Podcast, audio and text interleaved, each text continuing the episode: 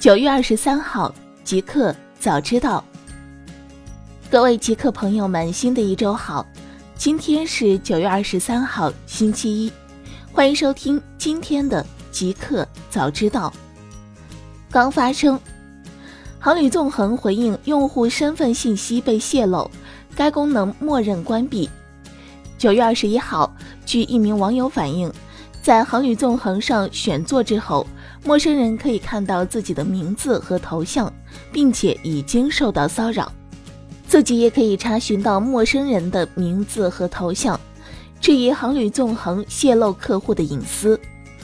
九月二十二号，针对用户关于平台隐私泄露的质疑，航旅纵横发布微博回应称，该功能是默认关闭的，在本人没有开通虚拟身份前。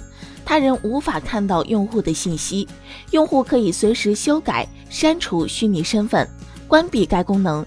用户对该功能有开启、关闭的自主权。大公司，二零一九上半年中国公有云市场前五名：阿里云、腾讯云、天翼云、华为云、AWS。九月二十一号消息。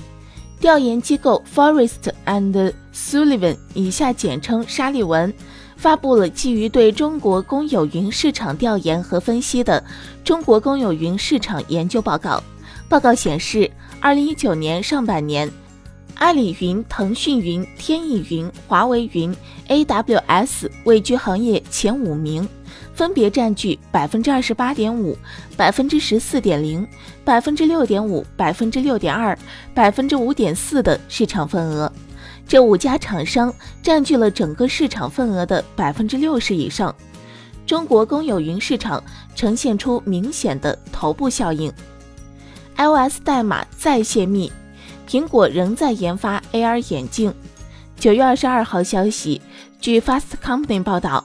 从 iOS 操作系统代码以及公布的专利申请文件，最近多个迹象显示，苹果仍然在开发和测试增强现实 AR 眼镜。报道称，最近苹果 iOS 十三操作系统的代码披露了有关增强现实眼镜的部分信息。开发人员在 iOS 测试版中发现了一款 Star Tester 应用程序。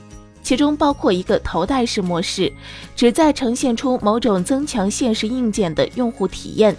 值得注意的是，该模式本身有两个选项，一个叫做佩戴，另一个叫做手持。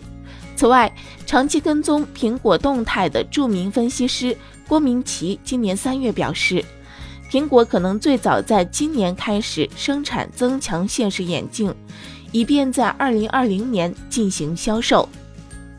华为 Mate 三零已被证实可自行安装 Google Play 并正常运作。九月二十二号消息，目前华为华为 Mate 三零在海外正式发布。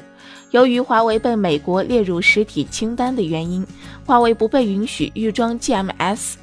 近日有外媒发现。虽然主机本身没有预载 Google 服务，但通过手动安装却可以成功安装 Google Play，并能够顺利下载 Apps。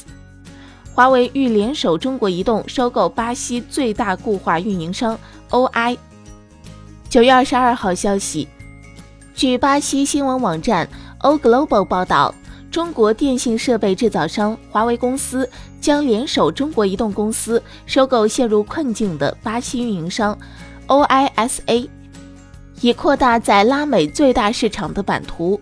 上周四曾有报道称，OI 在与西班牙电信、意大利电信就其移动网络展开磋商的同时，也在与 AT&T 和另外一家中国公司进行初步谈判。华为和中国移动均预计，一旦巴西开始部署 5G 技术，两家公司的业务都将实现显著增长。同时，OI 的三十六万公里光纤基础设施也被视为一项颇具吸引力的资产。因美国大选，微软决定为政府延长 Windows 7安全支持期限。据外媒报道，按照微软原本计划，它将从二零二零年一月十四号开始停止对 Windows 7的服务。然而，鉴于 Windows 7的市场份额及其在美国政府系统的参与，微软决定。在该国大选之前继续为 Windows 7提供安全更新。对于普通用户来说，他们能享受到的官方技术支持仍旧会在2020年1月14号结束。互联网，一加七七 Pro 安卓10.0更新开始分阶段推送。九月二十一号，一加官推宣布，一加七 and 一加七 Pro 的安卓十系统阶段性推送正式开始。此次推送的是基于安卓十点零的 Oxygen OS，OTA 将分阶段推出。二十一号当天会有数量有限的用户收到推送，在确认没有任何 bug 之后，一加才会广泛推送安卓十点零更新。所有收到推送的手机都是随机的。新浪微博与申通等拟发起设立新浪人寿，注册资本十五亿。九月二十号晚间，申通快递公告了新浪人寿的设计计划。公告显示，新浪人寿采用发起方式设立，注册资本为十五亿元。申通快递拟以自有资金一点八亿元出资，占新浪人寿总股本的百分之二十一。新浪微博的运营主体北京微梦创科网络技术有限公司以四点五亿元出资认购百分之三十的股份。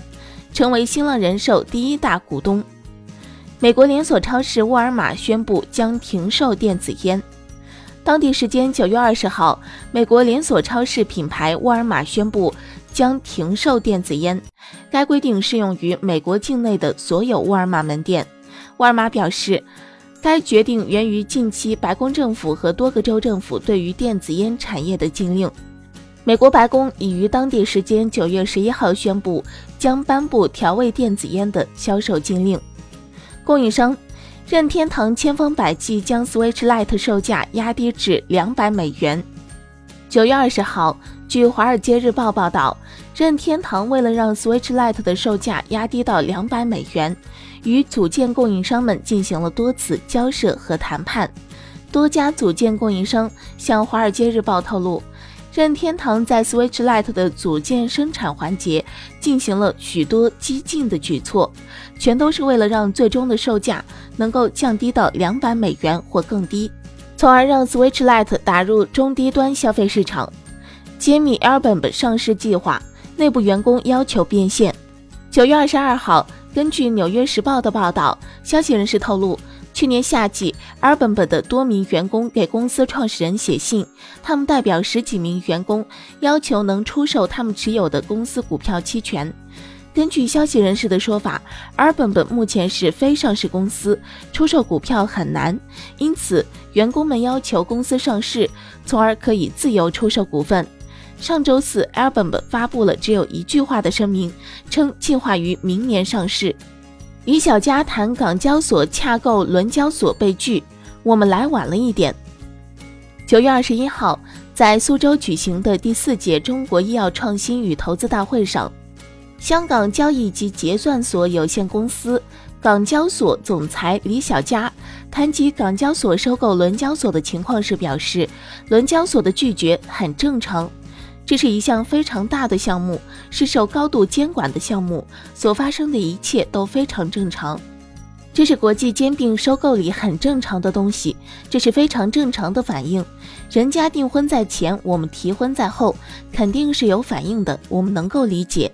李小佳九月二十一号表示，我们来的晚了一点，就要继续努力。我们认为这两个大市场一旦合并起来，战略效应是巨大的。可穿戴设备制造商 Fitbit 考虑出售，消息传出后，股价上涨百分之二十二。九月二十一号，据路透社援引知情人士消息称，可穿戴设备制造商 Fitbit 正在与一家投资银行接触，探讨出售公司的可能性。Fitbit 正尝试从运动追踪设备向智能手表领域转型，不过遇到了很大挑战。据称，一旦公司考虑出售，谷歌母公司 Alphabet 和多家私募股权公司将会感兴趣。该消息传出后，Fitbit 股价上涨百分之二十二，公司的市值则超过了十一亿美元。两次申请上市失败后，鲁大师再向港交所递交招股资料。据 IPO 早知道消息，鲁大师于九月二十号晚间再次向港交所递交招股资料。去年九月，鲁大师第一次向港交所递交招股说明书，在申请资料失效后不到两周的时间内，于今年三月份再次提交招股资料，但那次递交的招股资料于上周再次失效。新产品，微信测试发现公众号基于综合算法智能匹配。九月二十一号上午消息，微信开始测试发现公众号功能。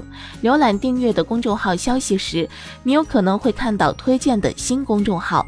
用户在浏览微信订阅号信息时，看到发现公众号提示，这一部分内容包括公众号名称、简介、近期更新标题以及原创内容数量和朋友关注情况。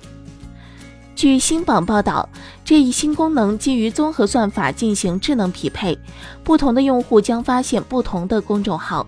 其中，原创度高、内容质量好、在垂直领域有一定影响力的公众号更容易被用户发现。型号为 W 二零二零的三星柔性屏折叠翻盖手机刚刚通过 WiFi 认证。九月二十一号消息。在中国电信的一个展会上，出现一幅 Galaxy W20 5G 折叠机型束缚海报。据悉，这一系列的设备已获得 WiFi 联盟的认证，细节也开始渐渐变得清楚。三星 W2020 是三星 W2016、W2017 和 W2018 系列翻转智能手机的延续，但集成了三星 Galaxy Fold 的折叠屏，这使该设备成为三星公司的第二台可折叠手机设备。用户可以将其向内和向外两个方向折叠，以便于快速查看通知或时间。WiFi 联盟认证表明，SMW 二零二零支持 WiFi 八零二点十一 A、B、G、N、AC 双频。尽管认证中没有提到五 G，但之前的束缚海报证明至少会有五 G 型号可用。